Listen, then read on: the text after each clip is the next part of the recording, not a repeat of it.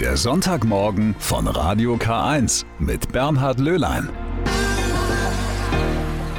Einen wunderschönen guten Morgen zum neuen Sonntagmorgen mit Radio K1, dem Kirchenfunk im Bistum Eichstätt.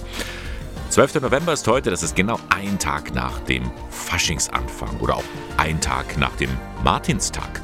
Und obendrein stecken wir ja noch mitten im Trauermonat November. Sie meinen, das passt alles gar nicht so zusammen? Ich finde schon, die Brücke werden wir heute finden in den kommenden drei Stunden im Sonntagmorgen mit Radio K1. Wenn Sie in diesen Tagen im November ein Grab besucht haben, dann ist es Ihnen sicher schon aufgefallen. Die Friedhofskultur ist im Wandel. Lange Zeit gab es ja nur fast Erdbestattungen. Heute sind Urnen oft die erste Wahl. Auch Gräber, die man aufwendig harken und pflegen muss, die sind immer seltener geworden. Schließlich ist schon die Beerdigung teuer und viele Menschen wollen den Angehörigen nach dem Tod nicht zur Last fallen. Darum fragen wir heute mal nach. Wie sieht die Zukunft der Friedhöfe aus? Gabriele Höfling berichtet. Kleine Gräber, Urnen und dann bitteschön, das ist das, was viele Angehörige wünschen, pflegefreies Grab. Und das in der Tat äh, hat dann Auswirkungen auf die konkrete Gestalt des Friedhofs. Sagt der Theologe Rupert Scheule. Und in der Tat, auf vielen Friedhöfen in Deutschland gibt es freie Flächen. Eine Folge davon, dass immer weniger Menschen eine Erdbestattung wünschen und immer mehr eine Urne. Auch der Einfluss von Kirche und Glaube sinkt, sagt Soziologe Matthias Meitzler. Das Sakrale an sich, das, was man eben über viele, viele Jahrzehnte und Jahrhunderte auf den Friedhöfen hatte, das verschwindet nicht ganz, aber es geht zurück, weil es nur noch ein Konzept unter mehreren ist. Und damit muss man sich wohl auch abfinden. Neben Seelsorgern gestalten jetzt auch freie Trauerredner Beerdigungen.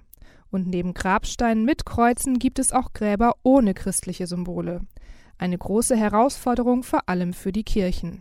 Theologe Scheule. Also ich glaube schon, dass wir als Kirche den Friedhof neu entdecken müssen. Die Kirchen müssen entdecken, dass der Friedhof ein hochkommunikativer Ort ist und dass man, wenn man überhaupt mit Menschen ins Gespräch kommen will, dass der Friedhof ein Raum ist, auf dem das gelingen kann. So könnte es zum Beispiel Trauercafés geben, schlägt Scheule vor. Und auch für Priester und Laienseelsorger hat er eine Idee. Gehen Sie einfach mal auf einen Friedhof und machen Sie sich irgendwie kenntlich als Seelsorger durch ein Kreuz oder eine Armbinde oder was auch immer. Und Sie werden mit nahezu jedem ins Gespräch kommen. Das ist zumindest meine Erfahrung. Und Sie werden alles über sein Leben erfahren. Also mehr jedenfalls als bei Aldi und Lidl. Und das ist etwas, was die Kirche als Chance sehen sollte. Nicht wenige finden, dass es in Deutschland zu viele Vorschriften rund um Bestattungen gibt, etwa den sogenannten Friedhofszwang. In manch anderen Ländern wie den Niederlanden oder der Schweiz gibt es den so nicht. Die Urne der Angehörigen kann auch einfach zu Hause aufgestellt werden. Theologe Scheule findet das aber gar nicht gut. Ich glaube, dass es sozusagen Räume geben sollte, die reserviert sind für Trauer und dass die erreichbar sind in Städten, dass nicht die Privatisierung nochmal so weit gedreht wird, dass wir jetzt die Urne der Oma ins Regal stellen.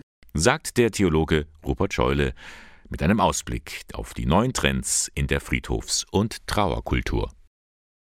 Aha, und Crying in the Rain. Ja, Schreien im Regen. Ich hoffe, Sie haben das gestern nicht getan. Die vielen Kinder bei den Martinsumzügen. 11. November, Martin von Tours, der große Gedenktag. Und dieser Martin, der beeindruckt eben schon groß wie klein. Also St. Martin war ein guter Mann, hat seinen Mantel geteilt, hat einem Bettler die Hälfte vom Mantel gegeben ja, und wurde dann anschließend heilig gesprochen, ein paar Jahre später. Ja, der teilt den Mantel, dass die Ärmeren, dass die es halt warm haben. Ja, den St. Martin kenne ich schon mit seinem Mantel. Der hat den Mantel geteilt, weil dem Bettler so kalt war. Tja, die Geschichte kennen wir. Aber was weiß man denn noch historisch vom heiligen Martin? Wer steckt hinter dieser Kultfigur? Marie Bernadette Hügel hat für uns einmal nachgeforscht. Der heilige Martin von Tours wurde im Jahr 316 nach Christus als Sohn eines römischen Offiziers im heutigen Ungarn geboren. Aufgewachsen ist er in Italien. Bereits mit 15 Jahren wurde er zum Kriegsdienst eingezogen. Es heißt, dass er gütig zu seinen Kameraden war und großzügig gegenüber Armen und Kranken. 356 schied er aus dem Militär aus, denn für ihn ließen sich Christsein und Militärdienst nicht vereinbaren. Er ließ sich taufen und wurde zu einem gebildeten, asketischen Mönch. Zehn Jahre nach seiner ersten Klostergründung wurde Martin zum Bischof von Tours gewählt, gegen seinen Willen. Er blieb bescheiden, gründete weitere Klöster und unternahm immer wieder Reisen, um den Menschen von Christus zu erzählen. Am 8. November 397 starb er auf einer dieser Reisen. Am 11. November wurde er im Beisein von 2000 Mönchen und vielen Gläubigen begraben. Martin wurde vom Papst heilig gesprochen und unter anderem zum Schutzpatron für Winzer, Huf- und Waffenschmiede, Hirten und Hutmacher. Er beschützt außerdem Bettler, Soldaten und Haustiere. In der Kirche war Martin der Erste, der den Grad der Heiligkeit nicht durch seinen heldenhaften Tod als Märtyrer, sondern durch sein heroisches Leben erreichte. So, nun wissen wir Bescheid, wie das war mit dem Martin von Tours. Gestern, am 11. November, war sein Namenstag und Zeit für die vielen Umzüge mit den Laternen. Beatrice von Weizsäcker. Sie ist gelernte Juristin und Autorin. Kein Wunder also, dass die 65-Jährige den Dingen auf den Grund geht. In ihren Werken beschäftigt sie sich oft mit ihrem Glauben, so auch im neuen Buch Vater unser Gebet meiner Sehnsucht. Hier untersucht sie das Gebet der Gebete und nimmt uns Leserinnen und Leser mit auf eine Erkundungstour. Willi Witte hat mit ihr gesprochen. In dem Buch geht es eigentlich um das Thema Sehnsucht. Es ist eigentlich tatsächlich ein Gebet und eine Zwiesprache mit Gott. Das geht mir oft so, dass ich in Situationen, in denen ich mich wundere oder zweifle oder traurig bin oder auch mich freue, ich das Bedürfnis habe, mich an Gott zu wenden. Es ist eine Suche nach Antworten, ohne den Anspruch zu haben, dass ich Antworten gefunden habe, und wenn sie welche gefunden hat, gelten sie nur für sie persönlich, sagt die Autorin.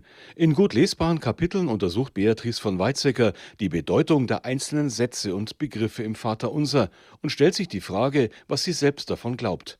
Das beginnt schon bei der Anrede Vater unser. Ich sage Vater wahrscheinlich, weil ich es so kenne. Es ist aber nicht im Sinne eines biologischen Vaters, sondern im Sinne eines Menschen, der da ist. Der so im Sinne von, Jesus nennt ihn auch Abba. Und Abba ist so eine Ehrbekundung und Kinder zu Jesu Zeiten zum Vater gesagt haben. Also die, dieses unbedingte Vertrauen, dass der Vater da ist, wenn es einem schlecht geht, dass er einem hilft. Aber verengen mag ich ihn nicht. Denn, sagt Beatrice von Weizsäcker, eigentlich macht die Verbindung von Gott mit männlichen oder weiblichen Attributen ihn kleiner, als er ist. Freude, Zweifel und Sehnsucht verbindet die Autorin mit ihrem Glauben an diesen Gott. Sehnsucht vor allem, die Sehnsucht nach der Verbindung zu Gott, nach der Geborgenheit bei ihm, die den Menschen erst im Jenseits erwartet. Umgekehrt glaubt sie auch, dass Gott sich nach den Menschen sehnt. Das entspricht meinem Glauben jedenfalls, dass er immer die Hand wieder ein enges Wort von uns, aber auch im übertragenen Sinne die Hand nach uns ausstreckt dass er immer da ist und uns helfen will. Seine ausgestreckte Hand in meine Richtung interpretiere ich als seine Sehnsucht nach mir. Während ich sozusagen auf der anderen Seite meine flehentliche Hand, meine bittende Hand ausstrecke. Das ist meine Sehnsucht. Diese Sehnsucht ist auch Ausdruck ihres Zweifels, und so interpretiert Beatrice von Weizsäcker den Satz und führe uns nicht in Versuchung auf ihre ganz eigene Art. Ich wünsche mir vielmehr, dass Gott mich in Versuchung führt an ihn zu glauben und ihm zu vertrauen. Und zwar in die Versuchung hineinführt, also wieder die ausgestreckte Hand, buchstäblich an die Hand nimmt und mich hineinzieht in diese Versuchung. An ihn zu glauben und ihm zu vertrauen, das wünsche ich mir immer in den Momenten, in denen ich zweifle. Diese Zweifel will Beatrice von Weizsäcker auf gar keinen Fall bei ihren Lesern schüren, aber sie lädt dazu ein, die Sätze des Vaterunsers, die die meisten Menschen schon viele Male gesprochen haben, genauer anzuschauen. Beatrice von Weizsäcker, Vater unser, Gebet meiner Sehnsucht. Das Buch ist im Herder Verlag erschienen und kostet 18 Euro. Vater unser. Wenn wir das lateinisch übersetzen, heißt das Pater Noster. Und was ein Pater Noster auch sein kann, das hören wir gleich. Das Vater unser, das ist das Gebet der Gebete. Wir haben vorhin von dem Buchtipp ja schon gehört, aber Paternoster, die lateinische Bezeichnung, die steht auch für ein altes Aufzugssystem. Das findet man nicht mehr häufig. Eines davon befindet sich im städtischen Hochhaus in der Blumenstraße in München und da geht es im wahrsten Sinne des Wortes rund. Der Paternoster dort läuft schon seit fast 95 Jahren. Wie das Ganze funktioniert, weiß mein Kollege Alois Birl. Als gebürtiger Münchner ist er schon vor vielen Jahren als Kind in den Aufzug an der Blumenstraße eingestiegen und jetzt hat er ihn wieder besucht. Wer ein bisschen aufpasst, für den ist es völlig harmlos und ungefährlich, sogar für die Kleinen. Vor gut 20 Jahren bin ich mit meinen Kindern öfter ins städtische Hochhaus in der Münchner Blumenstraße gegangen, wenn ein Ferientag verregnet oder langweilig war. Unser Ziel, der Paternoster, denn der ist etwas Besonderes. Das Besondere ist, dass praktisch das was Einmaliges ist. Das ist ein Umlauf Paternoster sozusagen, der geht rundherum. Das heißt, man kann rauffahren, nach unten fahren, man kann drin stehen bleiben. Das ist halt was anderes, als wenn ich jetzt im Aufzug drin bin, wo die Tür zugeht und dann nach oben fahre. Sondern da ist halt einfach so, dass man halt einfach in jedem Stockwerk sieht, was passiert.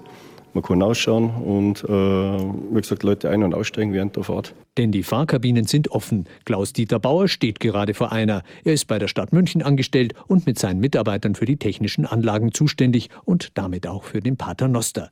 Wer einmal eingestiegen ist, kann darin langsam endlos im Kreis fahren. Die Kabinen stehen dabei immer aufrecht. Bei der ersten Fahrt war das für meine Kinder der aufregendste Moment. Sie waren gespannt, was passiert, wenn der Aufzug im ersten Schacht ganz oben ankommt und im anderen wieder nach unten fährt. So ganz geheuer war es ihnen nicht, es hätte ja sein können, dass sich die Kabine mit ihren Passagieren ganz oben umdreht und es kopfüber abwärts geht. Aber das ist rein technisch unmöglich. Man muss sich das ganz einfach vorstellen. Das sind also sozusagen oben und unten so Umlaufräder, wo die Ketten eingehängt sind und in den Ketten dann die einzelnen Kabinen angehängt. Und dementsprechend fährt er auf der einen Seite hoch und auf der anderen Seite runter. Das heißt, deswegen man kann oben bleiben und dann wird die Kabine einfach nur mit dem Umlaufrad von der einen Seite, von A auf die Seite B geschoben und geht dann wieder ganz normal weiter. Der offizielle Begriff für dieses System ist Umlaufaufzug. Die offenen Kabinen drehen sich ständig wie aufgefädelte Perlen auf einer Kette im Kreis. Von daher kommt auch der viel bekanntere Name Paternoster. So hat man im Mittelalter die Zählhilfen für Gebete und Meditationen genannt. Später ist daraus der Rosenkranz entstanden. Jetzt wäre natürlich eine Probefahrt schön, aber der Paternoster ist wieder einmal gesperrt, weil gerade eine neue Verordnung herausgekommen ist. Aufgrund dessen, dass jetzt die Gesetzesgebungen sich auch geändert haben, Betreiberverantwortung, Haftpflicht, solche Sachen, ist der Aufzug momentan auch für den Personenverkehr nicht freigegeben und auch für den eigenen Personal derzeit nicht freigegeben. Schon 1994, 2015 und zuletzt 2022 gab es Bundesverordnungen, die das Paternosterfahren verbieten wollten. Wo noch ein solcher Personenumlauf in Betrieb war, rief das aber Proteste hervor. Denn die Nutzer hatten das altmodische Gerät ins Herz geschlossen. Deshalb gab es eine Reihe von Sondergenehmigungen. Zuletzt durften nur noch eingewiesene Mitarbeiter im städtischen Hochhaus den Paternoster benutzen. Einen Personenschaden hat Klaus-Dieter Bauer aber noch nie erlebt und er hat seit einem Vierteljahrhundert mit dem Paternoster zu tun. Viel öfter muss er ihn wegen anderer Pannen sperren. Also Unfall personenschadenmäßig direkt jetzt nicht, dass er mal wer gestolpert ist, ausgeflogen ist oder sich vielleicht da Prellungen zugezogen hat, kann sein. Aber wie gesagt, meistens ist halt das gewesen, dass man halt einfach Sachen transportiert hat, die nicht erlaubt gewesen sind. Leitern, Einkaufswagen, Rollkoffer und solche Sachen. Erst in diesem Sommer ist das wieder passiert. Ein Handwerker transportierte eine Leiter, die kippte um, ragte aus der Kabine und verkantete sich an einer Stockwerksdecke. So ein Paternoster fordert eben immer etwas Aufmerksamkeit, egal ob als Gebet oder als Aufzug. Nun müssen die Nutzer allerdings nicht wegen einer Unachtsamkeit, sondern wegen der schon genannten neuen Verordnungen auf ihrem Paternoster verzichten und damit auf ein einzigartiges Fahrgefühl. Ein langsames. es ist praktisch dieser Ruhedings da wenn man steigt ein, man weiß, man ist in der Arbeit, aber es geht nicht schneller und bis man dann oben ist sozusagen, das ist halt einfach ein beruhigendes Gefühl. Das Einzigartige, was halt einfach Spaß macht zum Fahren. Nun ist abzuwarten, ob das meditative Fahrgefühl wieder per Sondergenehmigung erlaubt wird. Immerhin setzt sich der Münchner Verein zur Rettung der letzten Personenumlaufaufzüge schon seit Jahren für den Erhalt insbesondere des 1929 eingeweihten Paternosters ein. Klaus-Dieter Bauer würde ihn jedenfalls schwer vermissen. Ich würde einfach sagen, man nimmt da ein Stück von ganz München aus, weil das ist einer der offiziellen zugänglichen Paternoster. Und denk einfach mal, wenn der Paternoster fällt, dann ist ja das technische Hochhaus auch nicht mehr das, was es mal gewesen ist. Der Paternoster ist eben ein bisschen die Seele des städtischen Hochhauses und gehört hierher, wie das Vaterunser in die Kirche. Das war ein Beitrag von Alois Birl über den Pater Noster, ein altes Aufzugssystem. Im städtischen Hochhaus an der Münchner Blumenstraße hat er ihn gefunden. Es sind nur noch 5,7 Prozent der Katholikinnen und Katholiken in Deutschland, die am Sonntag einen Gottesdienst besuchen. Nach der Pandemie ist für die meisten von ihnen die Feier der Liturgie entbehrlich geworden. Und damit stehen die Gemeinden vor der Herausforderung, wie soll man jetzt nun eigentlich Gottesdienste feiern, wenn nur noch so wenige kommen?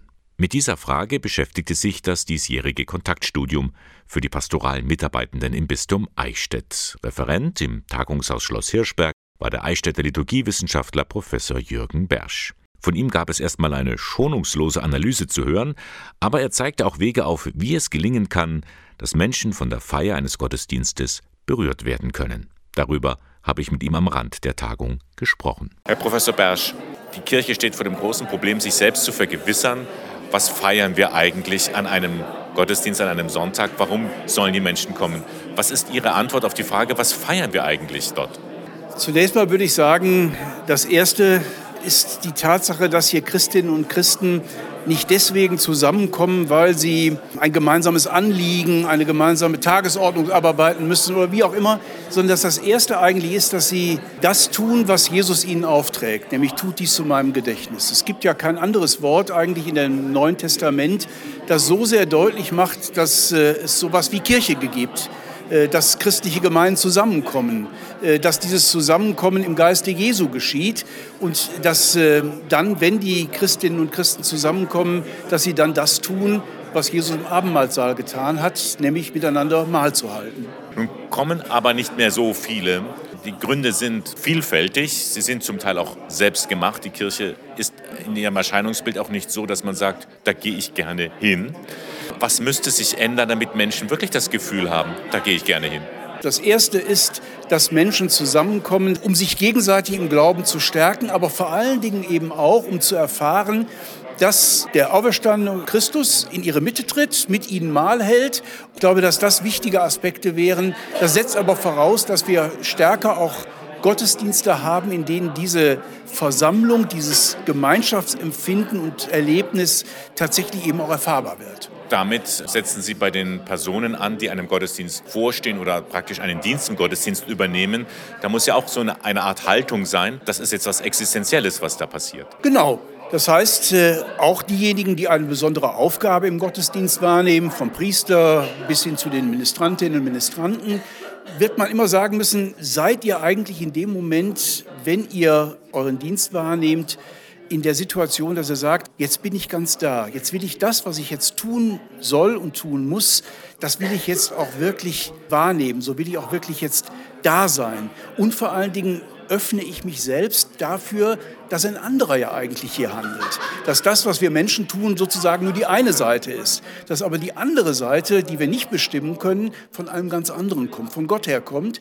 Und sich dafür zu öffnen, dafür wach zu sein, sich aufzutun, still zu werden, das setzt eine gewisse Konzentration, eine gewisse Bereitschaft zur Stille auch voraus. Wenn das da ist, glaube ich, überträgt sich das auch auf die gottesdienstliche Gemeinde. Vielfach hört man ja auch von Gemeindemitgliedern, die selten oder dann gar nicht mehr kommen, dass Sie den Eindruck haben, ich mit meinem Leben, ich tauche in diesem Gottesdienst ja gar nicht auf. Machen Sie die Erfahrung auch? Selbstverständlich gibt es viele, die ja auch zu Recht sagen, eigentlich komme ich mit meinen alltäglichen Sorgen und Problemen eigentlich nicht vor. Es gibt natürlich einen Ort im Gottesdienst, wo die Alltagssorgen von Menschen sehr bewusst und auch sehr konkret angesprochen werden sollen, nämlich bei den Fürbitten. Leider passiert das oft zu wenig, dass tatsächlich eben die Sorgen und Nöte von Menschen in dieser Welt äh, tatsächlich da eben auch im Gebet zur Sprache gebracht gebracht werden. Aber natürlich braucht es eben auch Räume, Zeiten der, der Stille und des persönlichen Dabeiseins, Ankommens, wo ich mit dem, was ich mittrage, auch einen Raum finde. Insofern glaube ich, dass also auch Zeiten der Stille im Gottesdienst eine ganz zentrale Rolle spielen. Nun gehört zum Reichtum der katholischen Kirche ja auch dazu, dass es gewisse Riten hat, dass es mit allen Sinnen wahrgenommen werden kann, was den Glauben ausmacht. Gerade das wäre doch auch eine Stärke in der sonntäglichen Liturgie. Natürlich, die Tatsache, dass Gottesdienst ein sinnhaftes Geschehen ist, dass alle unsere Sinne ja eigentlich angesprochen werden sollen. Und zwar nicht im Sinne von, damit wir dadurch was verstehen, sondern weil Gott durch die sinnhafte Art, wie er sich uns Menschen zuwendet, weil er dadurch erfahrbar sein soll.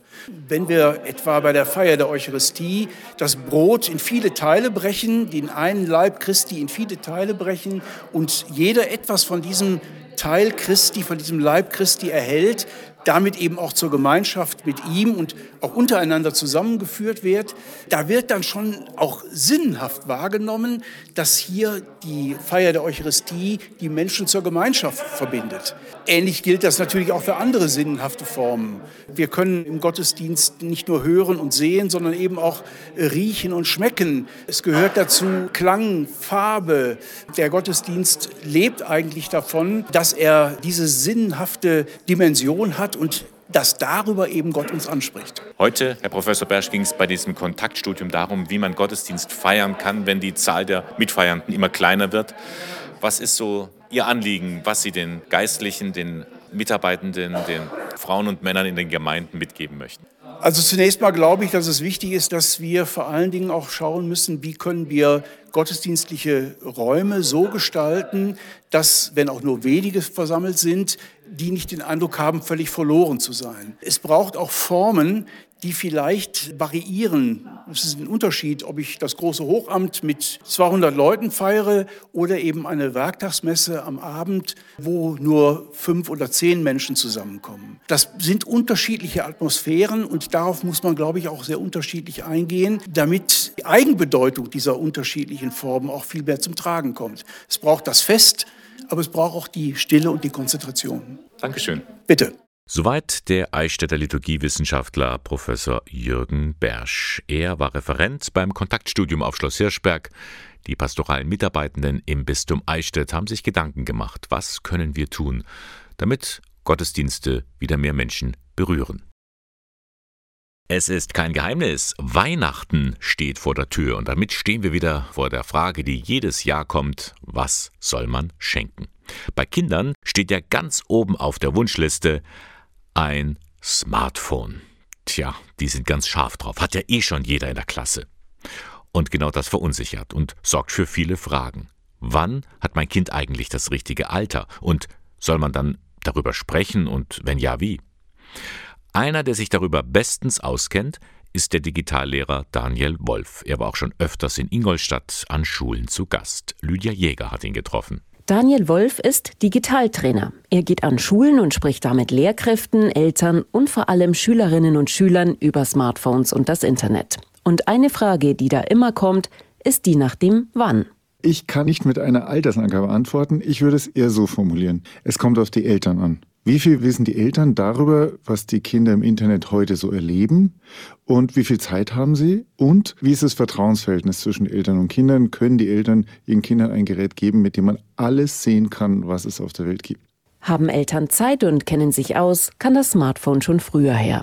Haben sie aber keine Ahnung von TikTok oder Fortnite, dann lieber später. Und ganz wichtig, vorher über Regeln sprechen. Ja, am besten man nimmt sich wirklich viel Zeit mindestens einen Tag. Das klingt jetzt vielleicht viel, aber dieser Tag lohnt sich später. Am besten man besucht mal eine Website wie zum Beispiel www.mediennutzungsvertrag.de und schaut da in die Smartphone-Abteilung, was es alles für Regeln zu beachten gibt, denn es gibt viele Regeln. Weil wenn ich einem Kind ein Smartphone gebe ohne Regeln, dann darf es alles. Außerdem rät Daniel Wolf, auch auf Gefahren im Internet hinweisen. Denn früher oder später treffen Kinder auf Inhalte, die nicht für sie gedacht sind. Wenn die Eltern darüber nichts sagen, dann sind die Kinder verwirrt, weil einerseits denken sie sich, kümmern die sich nicht um mich oder wissen sie es vielleicht gar nicht, dann sind sie inkompetent. Und das wäre auch nicht toll. Das heißt, ich persönlich bin der Meinung, wir müssen leider sogar über sehr, sehr unangenehme Dinge, wie zum Beispiel das sogenannte Cyber Grooming, schon mit jüngeren Kindern sprechen, wenn wir ihnen ein Smartphone geben, weil sonst gefährden wir unsere Kinder. Beim Cybergrooming schreiben Erwachsene bewusst Minderjährige an. Im schlimmsten Fall führt das zu sexuellem Missbrauch. Und jedes zweite Kind geht sogar mit Smartphone ins Bett. Was vielen Eltern nicht bewusst ist, es gibt Klassenchats mit 10.000 bis 12.000 Nachrichten pro Nacht. Und nicht nur das. Cybermobbing ist nachts härter. Cyber-Grooming ist nachts gefährlicher und so weiter und so fort. Und das sind alles Sachen, von denen haben wir Eltern wenig Ahnung, weil wir sie als Kinder nicht hatten. Und ich kann es nicht überbetonen, wenn man nur eine Sache in Sachen Medienerziehung richtig machen will, dann sollte man seinem Kind und sich selbst keine digitalen Geräte mit ins Bett gestatten. Übrigens, liebe Eltern, das gilt für uns genauso. Die Lösung beim Digitaltrainer daheim? Eine Familienstation, an der alle Smartphones nachts laden. Und der Experte empfiehlt die Zähneputzen-Zähneputzen-Regel. Das heißt, von abends nach bis morgens vor dem Zähneputzen ist digitale Pause. Alle digitalen Geräte müssen aus dem Zimmer. Wenn sie das nicht schaffen, schläft ihr Kind seine ganze Jugend hindurch schlechter und kürzer. Kürzer, weil es es benutzt und schlechter, weil sich die Kinder nachts die Sachen reinpfeifen, die sie sich tagsüber nicht anschauen trauen. Und nur 10 Prozent der Kinder sprechen über schlimme Inhalte mit ihren Eltern. Das heißt, 90 Prozent machen sowas dann mit sich selbst aus. Grund dafür ist die riesige Angst vor einem Handyverbot. Deshalb empfiehlt Daniel Wolf Eltern folgenden Satz. Hör zu, ich gebe dir ein Smartphone. Du kannst immer mit allem zu mir kommen. Ich werde dir deswegen niemals das Smartphone wegnehmen. Der Verlust des Smartphones, der drohende Verlust des Smartphones durch die eigenen Eltern ist der größte Hinderungsfaktor für viele Kinder, überhaupt mit ihren eigenen Eltern zu reden. Genau das wollen wir ja alle nicht. Das waren gute Tipps von dem Digitallehrer Daniel Wolf, ähm, nicht nur für Kinder. Was für eine Ballade. Gary Moore's You Still Got the Blues. Die Ballade für diesen Monat, denn irgendwie ist das ja ein Phänomen, das viele kennen, der November Blues. Die Tage werden kürzer, die Nächte länger, die dunkle Jahreszeit ist angebrochen. Und je dunkler die Tage, desto trüber ist bei vielen Menschen die Stimmung. Und dieses Phänomen lässt sich auch ganz einfach erklären. Denn wenn Licht fehlt, dann geht unsere Stimmung in den Keller. Die Jahreszeiten und das Wetter, die lassen sich zwar nicht ändern, aber mit ein paar Tricks lässt sich das Stimmungstief überlisten.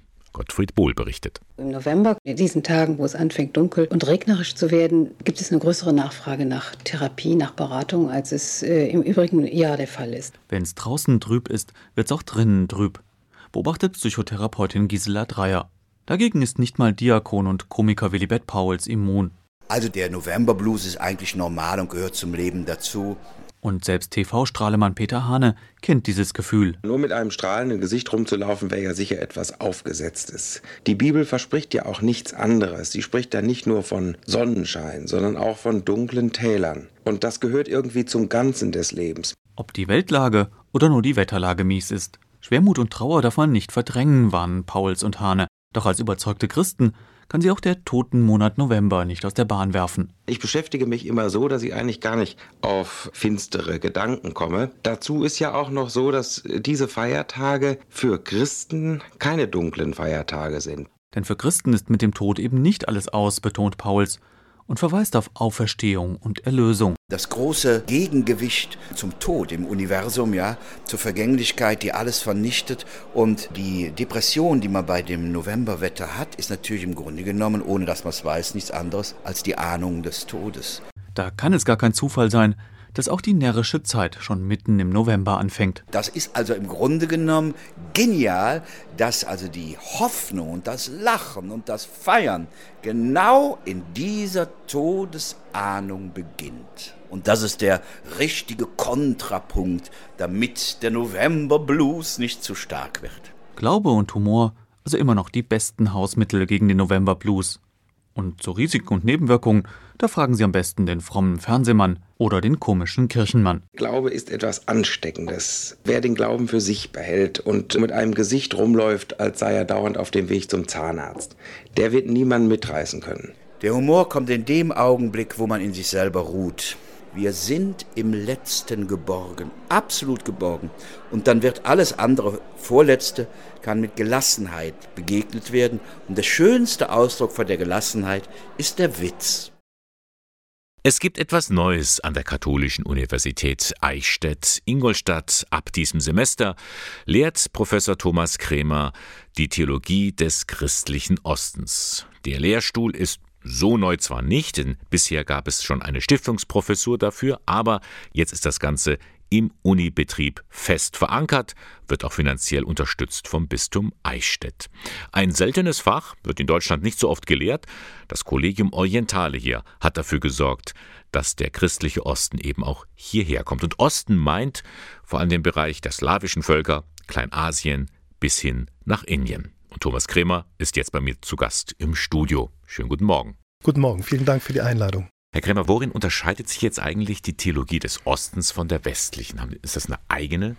Es gibt bestimmte Schwerpunktsetzungen, und da würde ich schon Unterschiede sehen. Also zum Beispiel die Werke der Kirchenväter und kirchlicher Autoren auch bis ins Mittelalter hinauf werden noch stärker als Basis der Theologie herangezogen als im Westen. Und dann ist es als zweiter Aspekt, das, was liturgisch gefeiert wird, wird in dem, wie es Theologie zum Ausdruck bringt, noch stärker gewichtet als im Westen. Und schließlich würde ich sagen, das scholastische Denken, wie es im Westen bekannt ist, prägt nicht die östliche Theologie in diesem Maße, aber dafür haben wir oft eine Theologie, die sehr stark poetisch arbeitet und in anderer Weise die Dinge zum Ausdruck bringt. Von daher haben wir unterschiedliche Gewichtungen.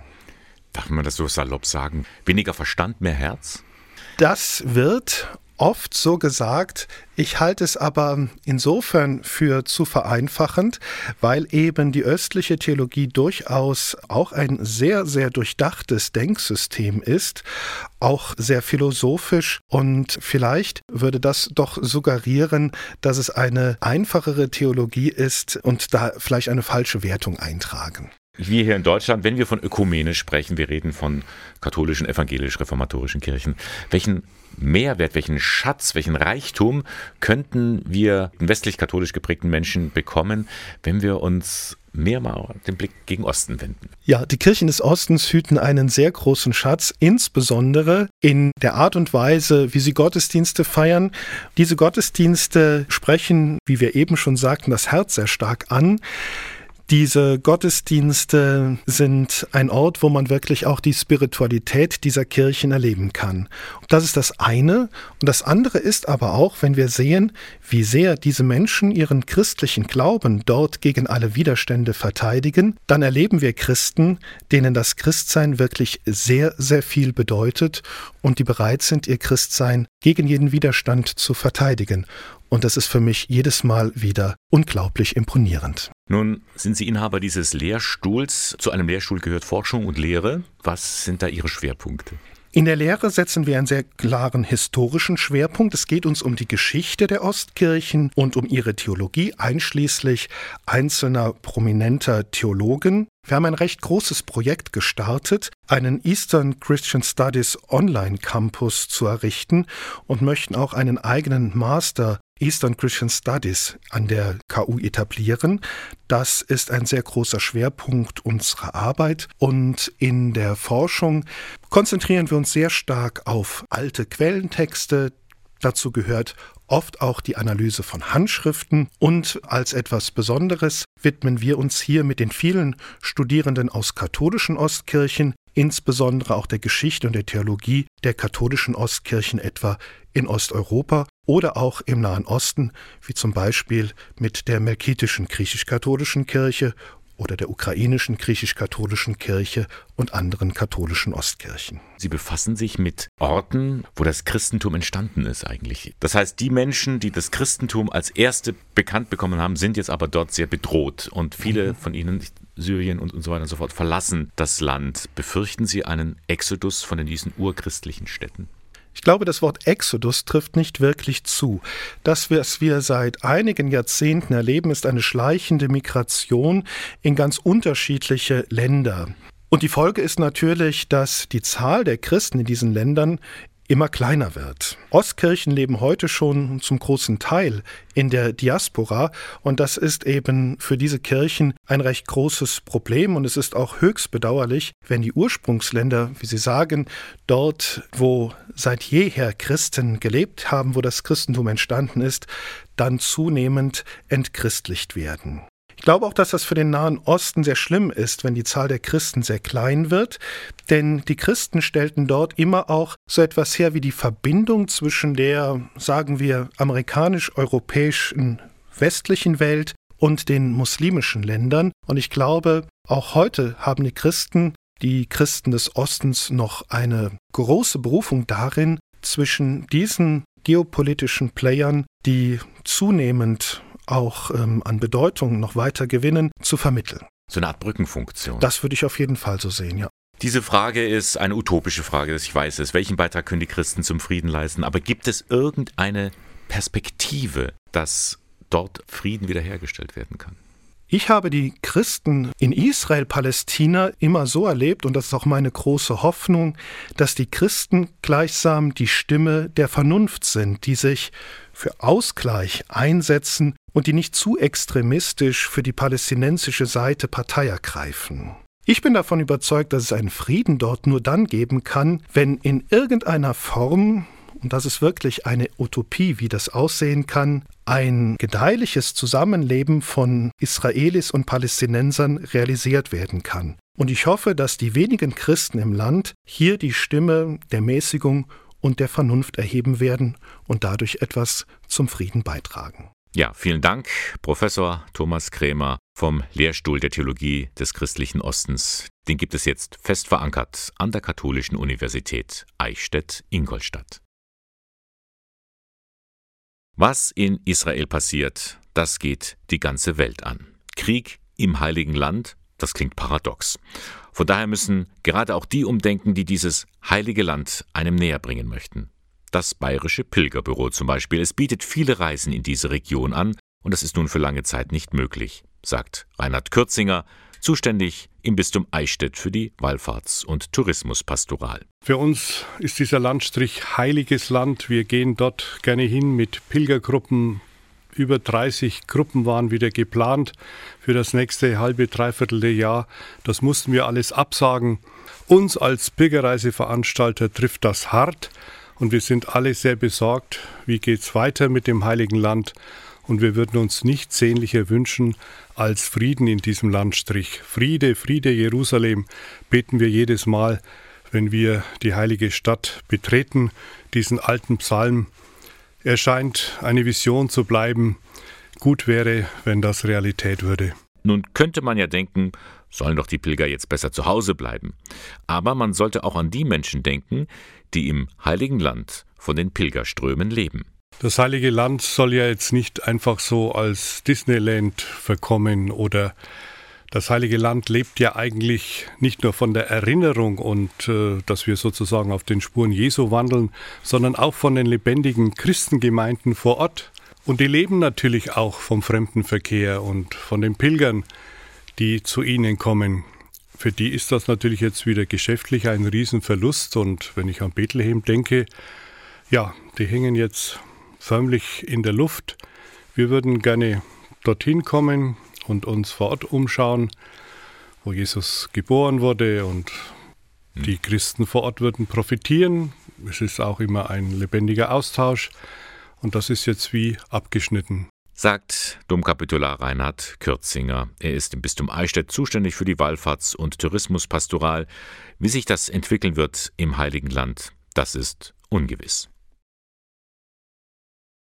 Der 16. November, er könnte ein schwarzer Tag für die Freiwilligendienste in Deutschland sein. Denn an diesem Tag will der Bundestag über Einsparungen in diesen Bereichen entscheiden. Und die könnten sehr massiv ausfallen, befürchtet Jakob Streller.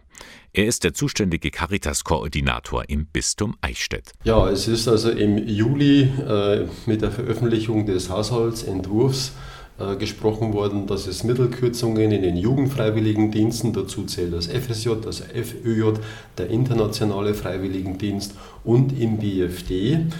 Äh, hier gibt es Kürzungen von zunächst mal im Jahr 2024 von rund 25 Prozent. Und weitere Kürzungen für das Jahr 2025 sind vorgesehen, äh, sodass die Gesamtkürzungen auf rund 35 Prozent sich einpendeln werden. Derzeit bietet die Caritas im Bistum Eichstätt rund 50 Plätze für den Bundesfreiwilligendienst. In Zukunft könnte das eine Reduzierung von 12 bis 17 Plätzen bedeuten. Laut Jakob Streller wäre das verheerend. Wenn hier bestimmte Plätze nicht mehr zur Verfügung stehen, dann müssen konkrete Angebote stark reduziert werden oder sie gehen ganz verloren. Wir reden hier nicht von fachlichen Qualifikationen, sondern wir reden hier von Tätigkeiten, die einfach Zeit erfordern. Also Zeit einbringen für andere Menschen. Und das geht verloren. Unterstützen beim Essen im Seniorenheim zum Beispiel, singen, vorlesen, einfach da sein, all das würde flach fallen. Und noch etwas. Der soziale Bereich würde dann insgesamt natürlich den Zugang von Menschen verlieren, die sich später beruflich hier orientieren könnten. Menschen wie Simon und Johann. Beide leisten gerade einen Bundesfreiwilligendienst im Caritas Kinderdorf Marienstein. Für mich ist der Bundesfreiwilligendienst eine unfassbar tolle Erfahrung. Ich ähm, lerne hier sehr nette Menschen kennen. Ich lerne hier mit Autoritäten umzugehen, mit Führungskräften. Ähm, ich kann mit Kindern umgehen und lerne das hier noch besser. Ähm, auch mit Kindern, die es vielleicht nicht so einfach hatten. Und das sind, glaube ich, Erfahrungen, die mir im Leben weiterhelfen. Mir macht der Bundesfreiwilligendienst sehr viel Spaß. Ich kann den Umgang mit Kindern lernen, lerne viele neue Leute kennen und kann sehen, wie es ist, in einer 39-Stunden-Woche zu arbeiten. Und solche junge Menschen würde man verlieren, befürchtet Jakob Streller. Darum sein leidenschaftlicher Appell an den Bundestag. Das, was jetzt passiert, das ist Kaputtsparen. Und mit diesem Kaputtsparen riskiert die Bundesregierung den Verlust eines erfolgreichen, jahrzehntelang bewährten Formates für Orientierung, Bildung und gesellschaftliches Engagement. Am Donnerstag, also am 16. November, wird das verhandelt. Dann entscheidet der Bundestag über mögliche Einsparungen im Bereich der Freiwilligendienste. So, wir kommen zum Ende vom Sonntagmorgen mit Radio K1. Drei Stunden Informationen aus dem Bistum Eichstätt. Die gehen zu Ende, aber wir blicken natürlich noch einmal zurück. St. Martin, damit haben wir gestartet. Gestern war der große Tag des Heiligen und viele wissen Bescheid. Also St. Martin war ein guter, guter Mann, hat seinen Mantel geteilt, hat einen Bettler den die Hälfte vom Mantel gegeben ja, und wurde dann anschließend heilig gesprochen, ein paar Jahre später. Ja, der teilt den Mantel, dass die Ärmeren, dass die es halt warm haben. Ja, den St. Martin kenne ich schon mit seinem Mantel. Der hat den Mantel geteilt, weil dem Bettler so kalt war. So beliebt der St. Martin auch ist, in die Kirche gehen wird immer unbeliebter. Die Gottesdienste sind leer. Nur noch 5,7 Prozent der Katholikinnen und Katholiken gehen regelmäßig zur Kirche. Professor Jürgen Bersch von der Katholischen Universität in Eichstätt plädiert dafür, dass sich neue Formen öffnen und dass die Verantwortlichen dem auch Rechnung tragen. Also zunächst mal glaube ich, dass es wichtig ist, dass wir vor allen Dingen auch schauen müssen, wie können wir gottesdienstliche Räume so gestalten, dass, wenn auch nur wenige versammelt sind, die nicht den Eindruck haben, völlig verloren zu sein. Äh, es braucht auch Formen, die vielleicht äh, variieren. Es ist ein Unterschied, ob ich das große Hochamt mit 200 Leuten feiere oder eben eine Werktagsmesse am Abend, äh, wo nur fünf oder zehn Menschen zusammenkommen. Das sind unterschiedliche Atmosphären und darauf muss man, glaube ich, auch sehr unterschiedlich eingehen, damit die Eigenbedeutung dieser unterschiedlichen Formen auch viel mehr zum Tragen kommt. Es braucht das Fest, aber es braucht auch die Stille und die Konzentration. Der Krieg im Heiligen Land, er hat Auswirkungen auf viele Bereiche, an die wir hier zunächst gar nicht denken. Zum Beispiel auch, dass immer weniger Pilger in das Heilige Land kommen. Und das hat auch Konsequenzen und Auswirkungen für die Menschen vor Ort. Reinhard Kürzinger ist zuständig für die Tourismus- und Wallfahrtspastoral im Bistum Eichstätt, schildert, wie das Pilgerbüro gerade noch Menschen in Israel ausfliegen konnte, nachdem die Attentate passiert sind. Als dieser Terroranschlag stattfand, waren Gruppen von uns auch vor Ort. Eine Gruppe haben wir über den Norden Israels und Jordanien ausfliegen können. Eine andere Gruppe, die in Frankfurt schon im Flugzeug saß und ins Heilige Land aufbrechen wollte, haben wir sozusagen im letzten Moment aus dem Flieger geholt. Die haben dann sogar noch eine Dankmesse gehalten, dass sie jetzt nicht dieser Gefahr ausgesetzt waren. Das alles können Sie nochmal nachhören im Internet unter www.radiok1.de. Klicken Sie auf Sendungen zum Nachhören. Und das war der Sonntagmorgen von Radio K1. Redaktion und Moderation Bernhard Löhlein. Sie finden uns in Eichstätt in der Luitpoldstraße 2 wünsche Ihnen noch einen schönen Sonntag. Wir sehen uns nächsten Sonntag wieder. Bis dann.